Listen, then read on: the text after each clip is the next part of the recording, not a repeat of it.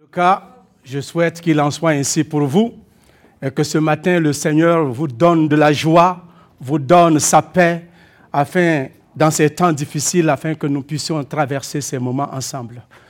Et pour moi, c'est une joie de vous revoir tous et ça fait plaisir à chacun de nous de se retrouver. Et depuis quelques mois, on, est, on était tous encabanés, confinés chez nous à la maison, n'est-ce pas? Alors, ce matin, j'espère que vous êtes contents d'être là. Et je pense que tous les anciens aussi, y compris, sont contents que nous soyons ici ensemble. Que Dieu soit loué. Merci à l'équipe musicale qui vient de jouer. C'est très gentil, ça nous fait plaisir, ça nous touche nos cœurs afin que nous puissions servir notre Dieu qui nous aime. Ça fait longtemps. Merci pour votre persévérance dans le travail, dimanche après dimanche. Vous avez été là. Même quand on était en ligne, vous avez été là pour nous encourager. Les musiciens, l'équipe pastorale, les gens derrière euh, la, console, chacun, d'une manière ou d'une autre, a participé pour que nous puissions nous retrouver encore aujourd'hui ensemble. N'est-ce pas merveilleux? Que Dieu soit loué. On peut dire merci à tous ces frères qui, qui ont donné de leur temps et toutes ces sœurs aussi pour aider. Alors, ce matin, je veux continuer avec l'enseignement que mes frères, les anciens, ou l'équipe pastorale avait commencé il y a quelques mois maintenant. Alors le thème de, ce message dans Matthieu, c'est le roi et son royaume. Le roi et son royaume. Et c'est ce que je vais continuer ce matin sur ce thème. Continuer avec, euh, compléter ce que les autres ont commencé et d'autres viendront après moi pour continuer la suite aussi, parce que ce n'est pas le dernier message. Il va en avoir plusieurs. Et après ce dimanche, il va y avoir un dimanche qui va passer, et puis après, notre frère Christian va venir, qui va continuer avec la suite de ce que je vais enseigner. Alors, ce matin, si nous regardons, j'aimerais que nous lisons notre texte de Matthieu chapitre 6. Matthieu chapitre 6, à partir du verset 1 à 8. Voici ce que le texte nous dit. Gardez-vous de pratiquer votre justice devant les hommes pour être vus. Autrement, vous n'aurez point de récompense auprès de votre Père qui est dans les cieux. Lors donc tu fais l'aumône, ne sonne pas de la trompette devant toi, comme font les hypocrites dans les synagogues et dans les rues, afin d'être glorifiés par les hommes.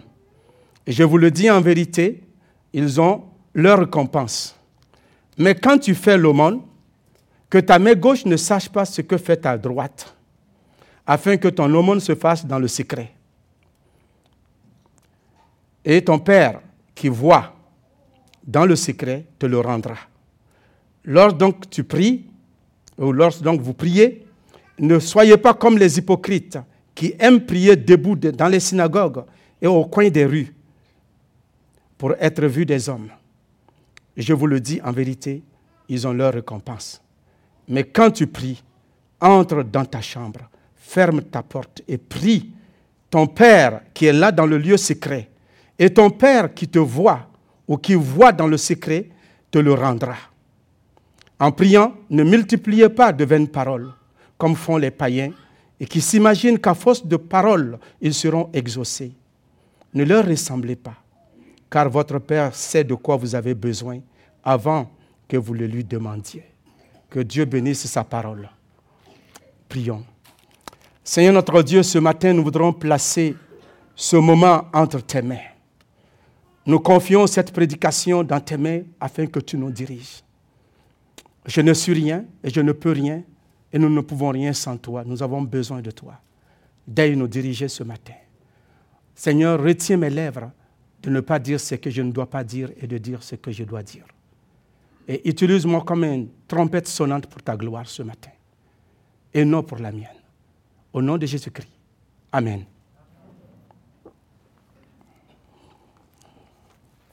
Alors, donc, euh, si nous revenons à notre texte, comme nous venons de le voir, notre sujet de ce matin porte sur l'hypocrisie. Nous savons tous que l'hypocrisie est un problème dans notre monde. L'hypocrisie touche notre société à tous les niveaux. Toutes les couches de la société sont touchées par l'hypocrisie. Nos politiciens, dans nos familles, dans nos lieux de travail ou sur les lieux de travail, dans nos relations avec nos frères et nos amis, et même dans l'Église, il y a l'hypocrisie. Oui, même dans l'Église, l'hypocrisie a fait son nid, a fait sa place. Et c'est un problème qu'il faut réellement adresser ce matin. Et c'est ce que notre texte nous donne de parler. Il parle de l'hypocrisie. Beaucoup de gens, certains vont dire qu'ils sont hypocrites, ou bien je pourrais dire, sans justifier ces personnes, certains utilisent l'hypocrisie par euh, intérêt, parce qu'ils veulent obtenir quelque chose de quelqu'un, parce qu'ils veulent prendre. D'autres vont utiliser l'hypocrisie par commodité et par gentillesse, parce qu'ils ne veulent pas blesser quelqu'un. Et pour cela, ils ne vont pas dire ce qu'il faut dire, ils vont flatter la personne dans le sens des poils. Oui, tu es fin, même quand on sait qu'il n'est pas fin. Oh, tu es beau, mais quand on le regarde, il ressemble à un singe. Alors, ça, c'est de l'hypocrisie et on ne dit pas les choses par leur nom, parce qu'on veut aménager quelqu'un, parce qu'on veut lui faire plaisir. Et de toute façon, quand la personne est au courant, il finit ou elle finit par être blessée parce que vous n'avez pas été authentique, parce que vous n'avez pas dit ce que vous devez dire dans l'amour, bien sûr. Et les gens utilisent l'hypocrisie dans ce sens-là. D'autres l'utilisent dans le but même de nuire à leur prochain. Parce qu'ils ne veulent pas qu'ils réussissent. Alors ils vont être hypocrites envers la personne. Et ça, la Bible condamne cela. La Bible condamne cela. L'hypocrisie n'est pas une bonne chose, je pourrais dire. L'hypocrisie, c'est un mauvais caractère. C'est une mauvaise attitude qui détruit nos relations humaines, qui détruit nos relations dans le travail, qui détruit notre relation avec Dieu et qui détruit nous-mêmes. Parce que quand on est hypocrite, ça veut dire qu'on n'est pas authentique avec soi-même. On n'est même pas vrai avec nous-mêmes des fois. Alors, il faut éviter cela. Ce matin, mon but est de vous encourager, ou bien mon objectif est que vous sachiez que l'hypocrisie est une mauvaise attitude que la parole de Dieu condamne. Dieu condamne l'hypocrisie à tous les niveaux il ne l'approuve pas. La parole de Dieu condamne l'hypocrisie. Et nous voyons cela dans les Écritures partout. Et c'est d'ailleurs pour cela, dans les Écritures, que Dieu parle réellement aux pharisiens. Il reprend les pharisiens et les scribes. Il les désigne comment? Il dit qu'ils sont des hypocrites. Pourquoi? Parce qu'ils ne sont pas authentiques dans ce qu'ils font. Ils paraissent être spirituels, mais ils ne le sont pas.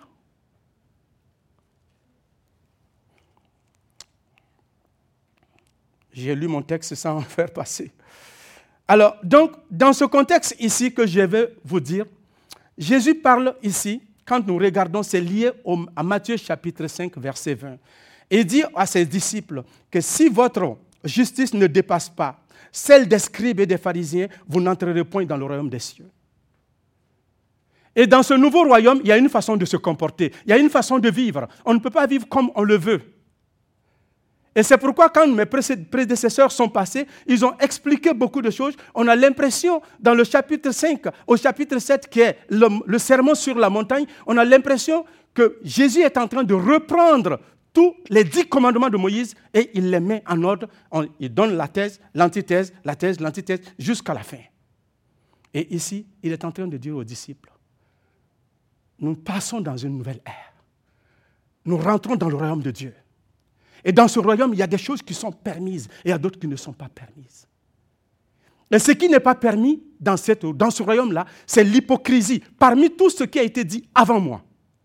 Alors, dans mon passage, dans ce texte-là, Jésus va utiliser réellement trois aspects importants chez les Juifs, dans la croyance juive ou dans la pratique des pharisiens, qui est, premièrement, l'aumône, la prière et le jeûne. Mais ce matin, je vais seulement m'adresser à l'aumône et la prière. Et plus tard, je viendrai sur le jeûne. Jésus va utiliser ces points-là pour essayer d'enseigner ses disciples, qui sont des aspects très importants. Et ces aspects, j'aimerais que vous sachiez ce matin que ces aspects-là, ça ne touche pas la globalité. Ça ne parle pas de la vie, la prière en communauté. Ça ne parle pas de cela. Ça ne parle pas réellement de l'aumône en communauté. Ça ne parle pas du jeûne en communauté. Mais ça, ça il touche l'aspect individuel, personnel, le face-à-face que j'ai avec Dieu. Les actions que je pose que personne ne sait. Dans mon intimité avec Dieu, c'est de ça qu'il va parler. Alors, donc, il dit que si leur justice ne dépasse pas celle des pharisiens et des juifs et, des, scribes, ils ne peuvent pas rentrer dans le royaume des cieux. Et nous savons que les pharisiens, c'était des gens qui travaillaient scrupuleusement sur la loi, ils observaient la loi dans tous ses détails. Mais en réalité,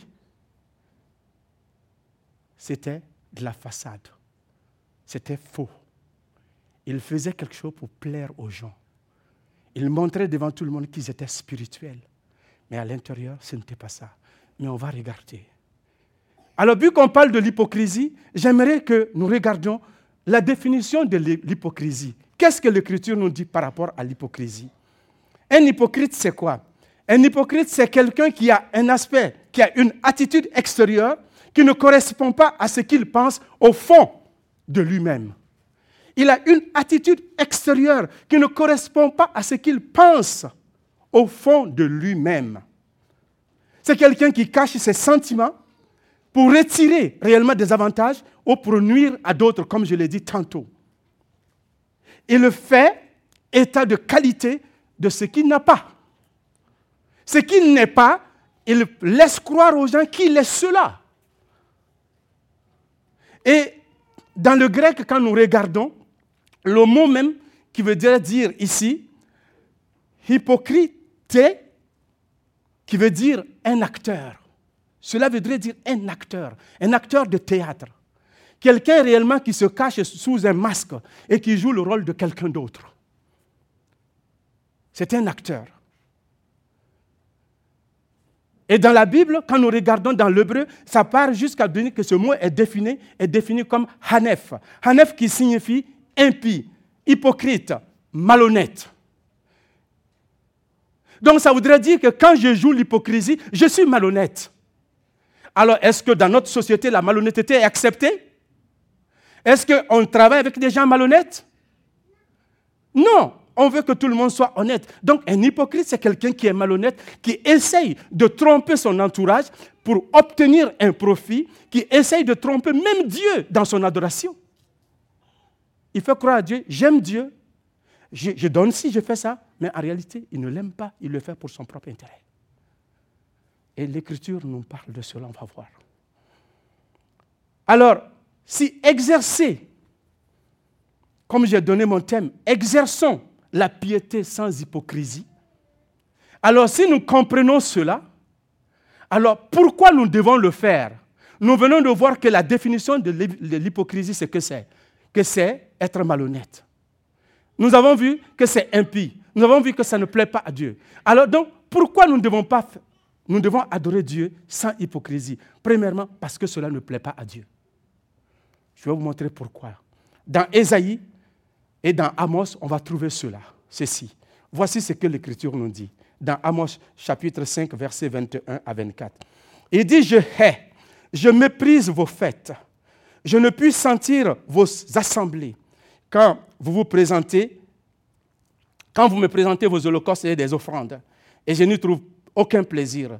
Et, les veaux engraissés que vous, sacrifiez en action de grâce, je ne les regarde pas. Éloignez de moi le bruit de vos cantiques.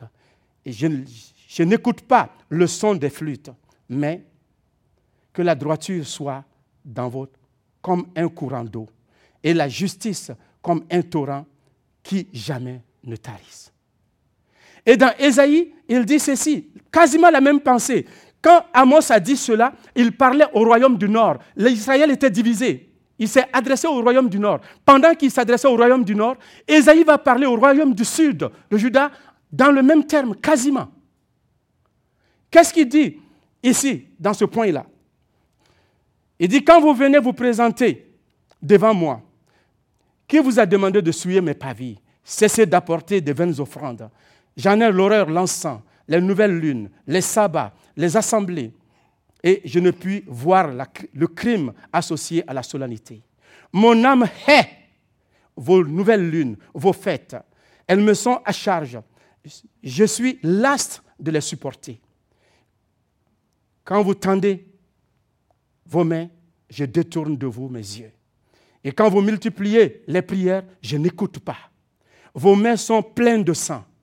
Lavez-vous, purifiez-vous, ôtez de devant mes yeux la méchanceté de vos actions. Cessez de faire le mal. Apprenez à faire le bien. Cherchez la justice. Protégez l'opprimé. Faites droit à l'orphelin. Défendez la veuve. Venez et plaidons, dit l'Éternel. Si vos péchés sont comme le cramoisi, ils deviendront blancs comme la neige. S'ils sont rouges comme la pourpre, ils deviendront comme de la laine. Amen. Voilà ce que Dieu dit. Dieu n'aime pas l'hypocrisie. Israël faisait croire à Dieu qu'ils étaient corrects. Israël était tombé dans l'idolâtrie. Israël faisait beaucoup de choses. Mais en même temps, il se présentait devant Dieu avec des holocaustes, avec des offrandes, avec des louanges, en disant Seigneur, on t'aime. Mais en réalité, il faisait autre chose qui est contraire à ce que Dieu a dit. Ils sont attachés à la forme de l'adoration. Ils se sont attachés à la forme de la louange. Ils se sont attachés à tout ce qui pouvait être, qui peut paraître beau aux yeux des hommes. Mais à l'intérieur, ils avaient tout rejeté. Et c'est ce que Timothée dit. Ayant l'apparence de la piété, mais régnant ce qui en fait la force. Est-ce ce matin, c'est ce que nous faisons? Notre foi est-elle comme ça ce matin? Notre adoration est-elle comme ça ce matin? Ce matin, est-ce que vous êtes venu par habitude? Est-ce que vous êtes venu pour la forme? Est-ce que vous êtes venu pour faire plaisir à vos voisins? Est-ce que vous êtes venu pour montrer aux gens que vous êtes spirituel Est-ce que vous avez chanté ce matin parce que on veut montrer qu'on est plus fin que les autres, qu'on est plus pieux que les autres? Comment va notre vie, chers frères et sœurs? Comment va notre vie? Réfléchissons, entrons en nous-mêmes.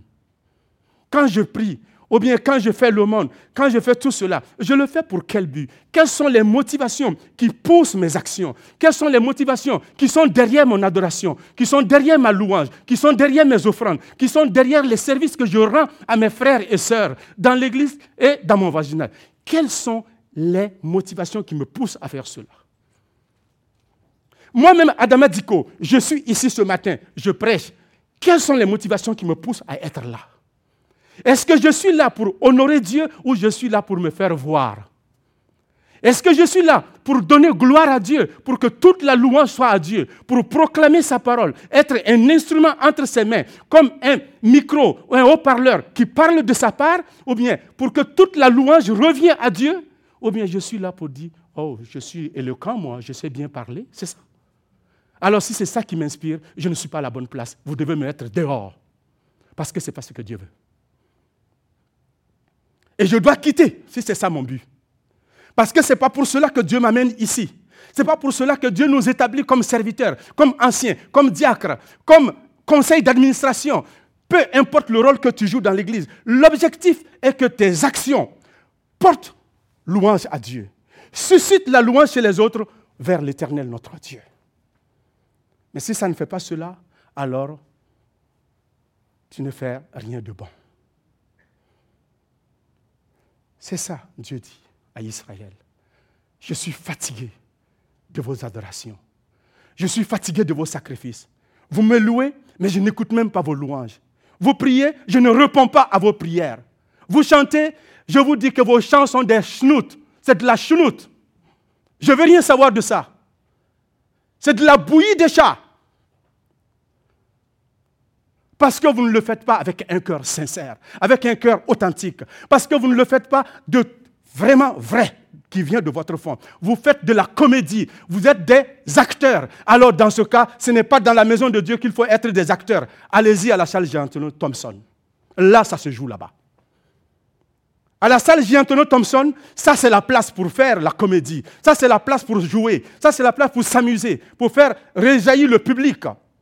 Pour donner de la joie au public. Mais dans la maison de l'Éternel, nous ne sommes pas là pour faire ça. Nous sommes là pour adorer premièrement notre Dieu d'une manière authentique. Moi, quand j'ai quitté l'islam, je n'ai pas quitté l'islam pour venir m'amuser dans la maison de Dieu. Si c'était pour s'amuser, dans l'islam, j'avais une religion. Je priais cinq fois par jour. Je pouvais, jeûnais 30 jours, une fois par an. 36 fois de prosternation par jour je pourrais mieux m'amuser là-bas. Mais si je suis chrétien, c'est parce que je veux adorer le véritable Dieu. Et nous avons le véritable frère et sœur. Et la Bible nous dit dans Jean que Dieu cherche des vrais adorateurs qui adorent Dieu en esprit et en, en vérité. En esprit et en vérité. Et c'est de tels adorateurs que Dieu veut. Alors dans Matthieu que nous regardons, Jésus est en train de parler à ses disciples. Dans ce royaume, c'est de véritables adorateurs que je veux. Pas des comédiens, pas des acteurs. Alors si nous regardons le texte qu'il nous dit, il donne l'avertissement. C'est pourquoi dans le premier verset, il donne cet avertissement. Gardez-vous de pratiquer votre justice devant les hommes. Pourquoi? Pour être vu. Gardez-vous de pratiquer votre adoration, votre piété, votre œuvre religieuse ou devant les hommes. Est-ce parce que si je le fais devant les hommes, c'est mauvais? Non, c'est l'intention derrière, la motivation qui me pousse de le faire devant les hommes que Dieu regarde. Sinon, nous prions ensemble ici. Mais il met les disciples en garde contre cela. Pour être vu des hommes, pour être approuvé, admiré, de Oh, ça c'est un homme de prière, c'est une femme de prière.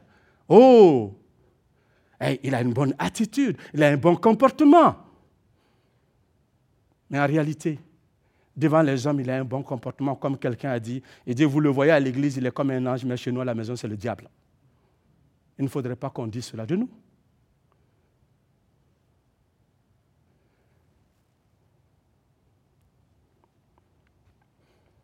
Il dit autrement, vous n'aurez point de récompense. Jésus avertit, il met ses disciples en garde contre l'hypocrisie.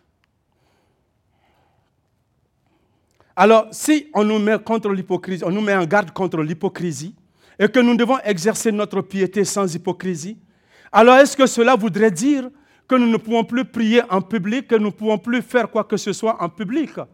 Je ne peux plus offrir quoi que ce soit en public. Ce n'est pas ça. Parce qu'ici, il va parler de l'aumône. Il prend l'aumône qui est un point important.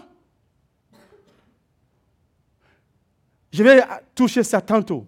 Mais quand nous parlons ici, il dit que votre lumière luise ainsi devant les hommes et qu'ils voient vos bonnes œuvres et qu'ils glorifient Dieu qui est dans les cieux. On a l'impression que ça va en contradiction avec le texte qu'on a regardé tantôt, qu'on a lu. Qui nous dit quoi? Que si nous faisons l'aumône, que nous ne devons pas le faire. Attends, je suis allé trop vite.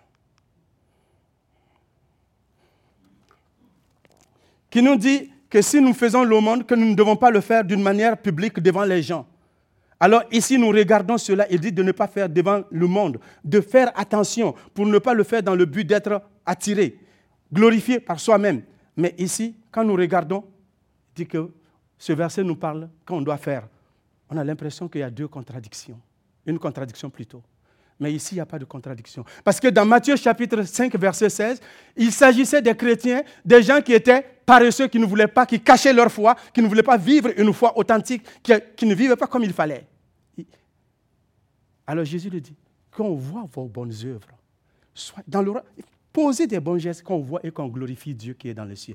la différence entre ce texte et l'autre, l'autre, tu dois agir pour qu'on glorifie Dieu.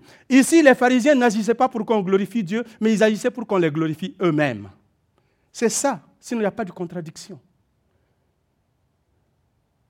Mais maintenant, regardons comment exercer la piété sans hypocrisie. Si dans ce royaume l'hypocrisie n'est pas permise, comment est-ce que nous pouvons pratiquer la religion? Comment nous pouvons pratiquer notre piété sans hypocrisie? Premièrement, en donnant l'aumône sans hypocrisie. Dans ce passage-là. Alors nous pouvons regarder Matthieu chapitre 6, verset 2 à 4, qu'est-ce qu'il nous dit si je le relis pour nous? Il dit, lorsque tu fais l'aumône, ne sonne pas de la trompette devant toi, comme font les hypocrites dans les synagogues et dans les coins de rue, afin d'être glorifiés par les hommes. Je vous le dis en vérité, ils reçoivent leur récompense. Mais quand tu fais l'aumône, que ta main gauche ne sache pas ce que fait ta droite, afin que l'aumône, que ton aumône se fasse dans le secret et que ton Père qui qui voit dans le secret te le rendra. Alors voilà, si tu fais l'aumône, exercer la piété sans hypocrisie, c'est donner l'aumône sans hypocrisie dans ce contexte. Mais nous pourrons l'étendre aussi sur d'autres aspects. Faire tout ce que tu fais. L'aumône ici, c'est quoi? L'aumône selon la Bible, quand nous regardons. L'aumône est un acte de bienfaisance, un commandement de Dieu. Je pourrais dire une charité légale. N'oubliez pas qu'en Israël, beaucoup de gens étaient pauvres, les gens avaient besoin d'être soutenus et on donnait des soutiens pour les aider. Et c'était fait pour cela. Et le verset qui nous dit ici, Deutéronome 15, verset 7, verset 7 à 11, il dit, il y aura toujours des indigents dans le pays. C'est pourquoi je te donne ce commandement. Tu ouvriras ta main à ton frère, aux pauvres, aux indigents dans le pays dans ton pays. Il y aura toujours des gens qui seront pauvres au milieu de vous. C'est pourquoi je te donne ce commandement. Donc, donner de l'aumône, ce n'est pas une option en Israël. Ce n'était pas une option, c'était un devoir. Et chaque chrétien et chaque croyant était appelé, chaque juif était appelé de faire l'aumône. Il devait donner pour pouvoir prendre soin des veuves, des orphelins et des pauvres, et aussi des étrangers, mais aussi des lévites qui n'avaient pas reçu d'héritage en Israël, dont, leur soutien provenait du peuple. Donc on devait donner le soutien par là. Alors c'était un devoir. Alors si je fais mon devoir, je n'ai pas à le faire d'une manière bruyante. C'est ce que Jésus est en train de dire aux Juifs et à ses disciples. C'est un devoir normal, tu le fais pour honorer Dieu. Donc, on regarde encore. Il dit l'aumône est un hommage de reconnaissance rendu à Dieu dans la personne de l'indigent. C'est un sacrifice auquel il prend plaisir. Dans Hébreu, on va voir tout de suite. Mais il faut pour cela que celui qui donne, donne de bon cœur et réellement pour Dieu. De bon cœur mais réellement pour Dieu. Quand je donne, je ne donne pas pour que la personne qui reçoit m'acclame. Je ne donne pas pour que la personne qui, me, qui reçoit demain me voit faire la courbette. Ah, merci. Encore. Ah, merci hier encore. Et puis que la personne soit diminuée, que la personne ne puisse pas lever la face devant moi, la tête devant moi, que la personne se sente comme rien. Ce n'est pas le but de l'aumône. Ce n'est pas le but dans lequel on doit aider quelqu'un. Et quand on aide quelqu'un, c'est pour l'aider à s'élever, à avoir une dignité. On le fait pour la cause de Dieu, pour la gloire de Dieu. Pour que lui, il glorifie Dieu et non qu'il me glorifie moi, ni vous. Amen. Et c'est ça que Dieu veut. Mais quand je donne mon offrande, alors je vais rassembler toutes trois rivières. Venez voir, j'ai une offrande à faire aujourd'hui. Alors je vais donner ça à l'armée du salut, il faut que tout le monde soit là, que la télévision soit là, et que le reportage soit fait, et qu'on fasse des selfies, et qu'on envoie ça sur les réseaux sociaux pour dire qu'on a fait du bien, que l'Assemblée chrétienne du Cap a donné beaucoup de choses. Dieu dit non, fais pas ça comme ça. Amen.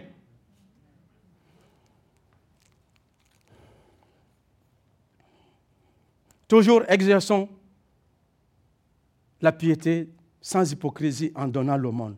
Et c'est le verset que nous venons de dire. Il dit, quand tu le fais, ne le fais pas dans le but d'être glorifié. Ne sonne pas de la trompette devant toi.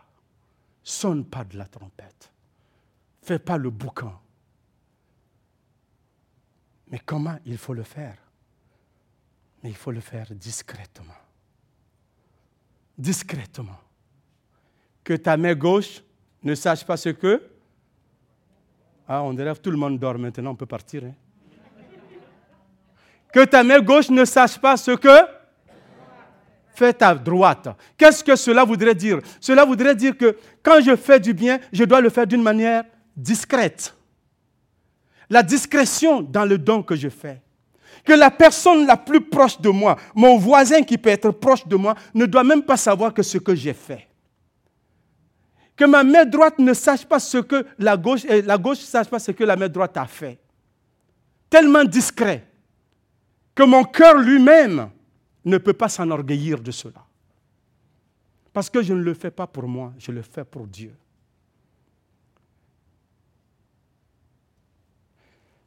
Au village, chez nous, je me souviens, mon papa a fait quelque chose. Il est musulman, il est décédé.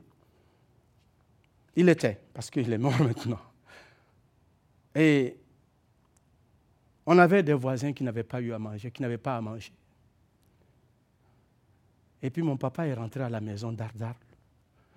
Il y avait un sac de riz qui était resté, c'était à moitié. Il dit Adama, il me dit Adama, rentre dans la maison. Le sac de riz qui est là, là, tu prends le soir. Tu vas donner ça aux voisins. Pas dans la journée, le soir. Dans la nuit où personne ne voit.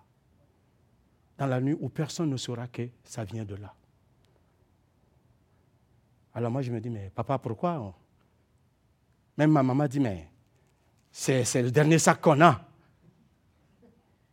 Et mon papa dit, eux là, ça fait trois jours qu'ils n'ont pas mangé. Et nous aussi, on va faire trois jours dans la faim pour comprendre. On va leur donner ça. Nous, on a mangé et eux n'ont pas mangé. On va les apporter ça. Et j'ai pris le sac de riz la nuit pour aller donner. Le monsieur et sa femme pleuraient de joie. Ils ont mangé. Mais je le parle aujourd'hui parce qu'il y a longtemps. Ce n'est pas pour tirer. Je vais dire, un musulman, il n'est pas chrétien, mon papa. Il a su faire ça. Nous, chrétiens, combien plus on devrait agir comme ça tous les jours. Amen. Sans attirer l'attention sur nous. Et mon papa disait que dans le village, des fois, on partait trouver des sacs de riz ou des sacs de mille ou de la nourriture devant ta porte. Tu ne savais pas c'est qui qui a mis. Mais tu prenais. Vous savez pourquoi? Parce qu'en agissant comme ça, le matin, quand tu te lèves, tous ceux qui passent devant ta maison, tu, le salues, tu penses que c'est ton bienfaiteur qui t'a fait du bien. Tous ceux qui passent, tous ceux que tu rencontres sont tes bienfaiteurs. Parce que tu ne sais pas en réalité qui a fait le bien. Pour aller lui donner gloire pour aller te prosterner devant lui. Mais Dieu veut que nous agissions dans la discrétion de cette façon-là, quand nous faisons l'offrande, quand nous donnons.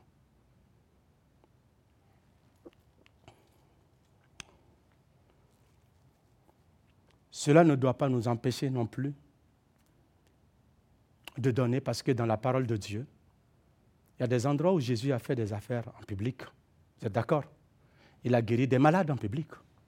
Il a nourri 5000 personnes en public. N'est-ce pas? Il a fait ressusciter des, des, morts en public et d'autres en privé. Mais il ne faisait pas tout cela pour attirer la gloire à lui-même. Et même s'il le faisait pour cela, c'est normal parce qu'il est Dieu. Mais il le faisait pour son Père. Et les gens glorifiaient Dieu. Il y a des aspects de notre vie qui doit être en public, qui est en public, et qui est nécessaire d'être en public pour que Dieu reçoive la louange. Mais pas nous. C'est pourquoi il dit que votre lumière brille dans les ténèbres afin qu'il voie vos bonnes œuvres et qu'il glorifie votre Père céleste qui est dans les cieux. Ça, c'est cet aspect-là. Mais l'autre aspect qui est aspect individuel, personnel, je dois le faire dans l'intimité, dans mon intimité avec Dieu, dans le secret avec Dieu, pour que la gloire aussi soit donnée à Dieu de la même manière.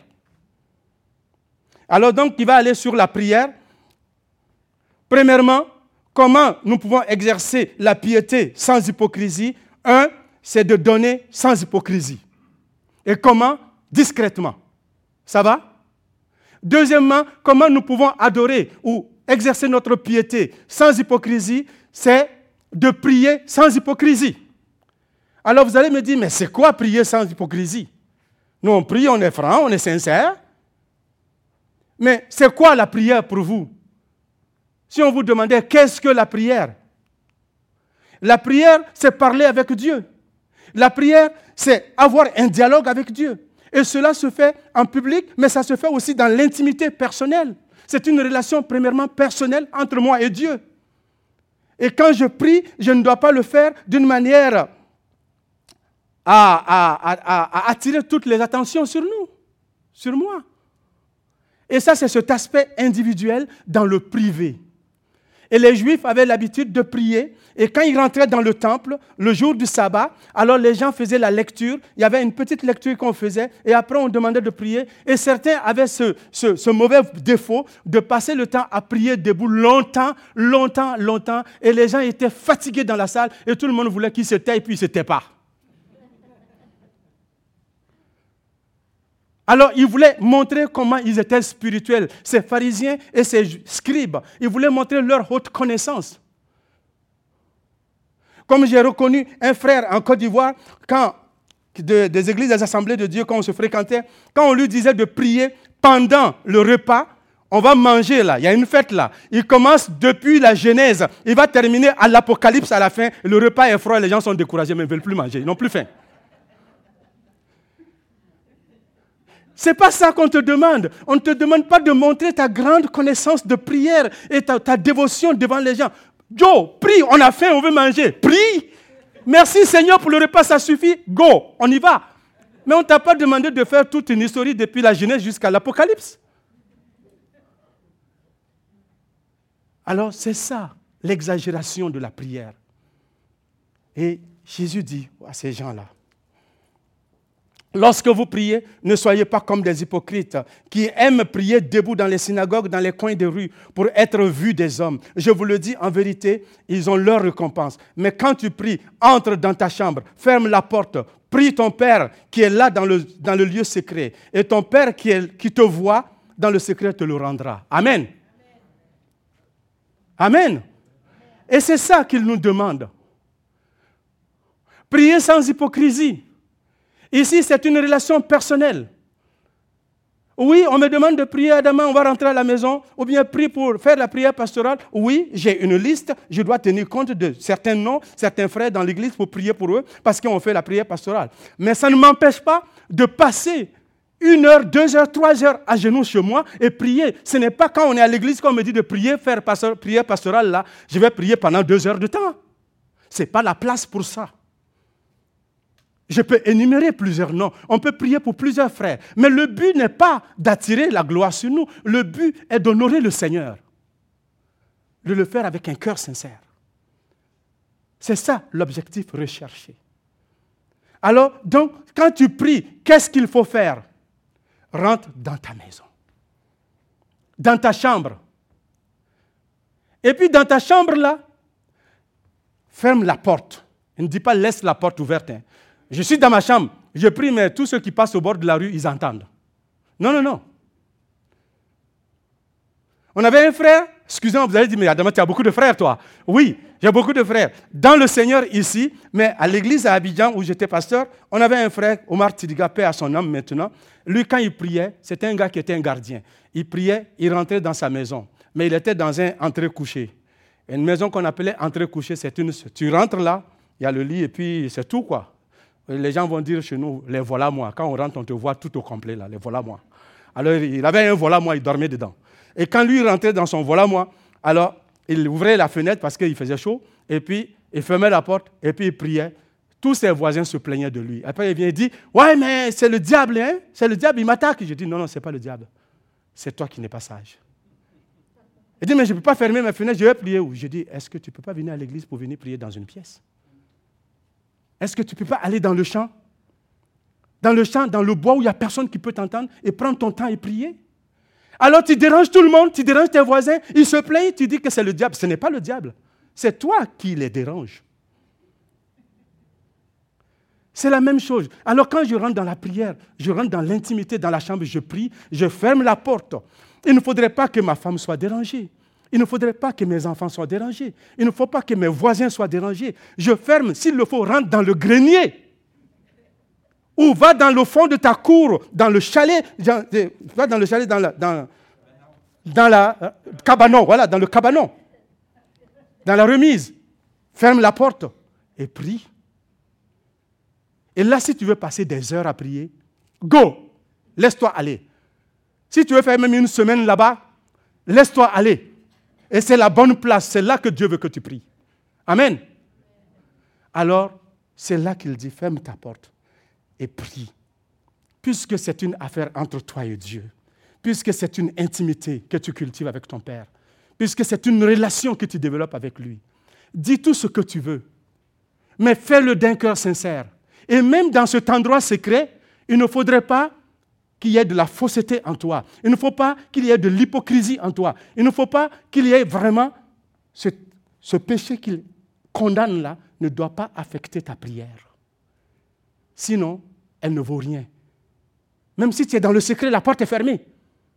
Et que tu pries dans le but de te valoriser toi-même et que tu es en train de te péter des bredelles. Tu dis, ah, je suis un bon gars qui prie, tu sais, j'ai prié cinq. Et puis après, quand tu sors de là, le lendemain, tu rencontres, tu dis, hé frère, j'ai prié aujourd'hui. Hier, là, j'ai prié cinq heures. J'ai passé le temps devant le Seigneur. J'ai tellement prié là que j'ai remis le ciel. Ce n'est pas ça que Dieu veut. Tu as prié, c'est entre toi et Dieu, c'est secret. il dit que là, quand tu pries dans le secret, lui, il entend, il voit et il répond. Donc il nous demande de ne pas faire comme les autres. Quand tu pries, ne multiplie pas des paroles. Des paroles vaines. Ça ne veut pas dire que tu ne peux pas parler. Jésus même a parlé plusieurs fois. Sur le mont des Oliviers. Il a prié trois fois. Il a répété les mêmes choses. Père, pas ma volonté, mais que ta volonté, s'il est possible que cette coupe soit allumée de moi, fais-le, sinon pas ma volonté, mais ta volonté. Il a fait trois fois. Est-ce qu'il le faisait qu'à force de le répéter, il serait exaucé? Non. Quand on dit de, ne pas multiplier ces paroles vaines, parce qu'il y avait des païens qui croyaient qu'à force de parler et de, ils pensaient qu'ils récitent, ils récitent, ils récitent, ils récitent, ils récitent, ils récitent, Dieu va finir par les exaucer. Non, c'est ça qu'il dit qu'il condamne. Ce n'est pas le fait que je répète, Seigneur, vraiment j'ai besoin de telle chose, que je viens deux ou trois fois devant lui, que je pêche. Si mon cœur est sincère, Dieu va m'exaucer. Amen. Dieu va nous exaucer si notre cœur est sincère. Alors, en conclusion, en conclusion, frères et sœurs, quand on nous dit de ne pas prier comme ça, nous venons de voir, prier sans exercer notre piété sans hypocrisie, c'est prier, c'est donner sans hypocrisie, c'est prier sans hypocrisie, et nous avons vu comment il faut le faire d'une manière sincère. Chers frères et sœurs, en conclusion, voilà ce que je vous dis. Personne ne nous connaît mieux que notre Seigneur et Sauveur Jésus-Christ. Il nous connaît de fond en comble. Il sait non seulement ce que nous faisons, mais il sait aussi pourquoi nous le faisons. Il connaît les raisons pourquoi nous les faisons. Donc l'avertissement ici qui est donné aux disciples est un avertissement qui s'adresse à nous. Dans l'Ancien Testament ou dans l'Évangile, Jésus parle à ses disciples, mais cet avertissement est valable pour nous aussi en 2022. Et qu'est-ce qu'il nous dit? Je vous dis ici. Faisons attention que les motifs et nos actes de piété ne soient pas affectés par l'hypocrisie, par la malhonnêteté. Pratiquons notre piété dans la discrétion, toujours dans le but de susciter des louanges pour Dieu toujours dans le but de susciter des louanges pour Dieu. Et le verset que j'aime beaucoup, pour ceux qui reçoivent des emails de moi, c'est Romains 12, 9.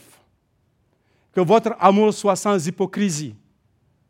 Attachez-vous fortement au bien. N'est-ce pas? Attachez-vous fortement au bien.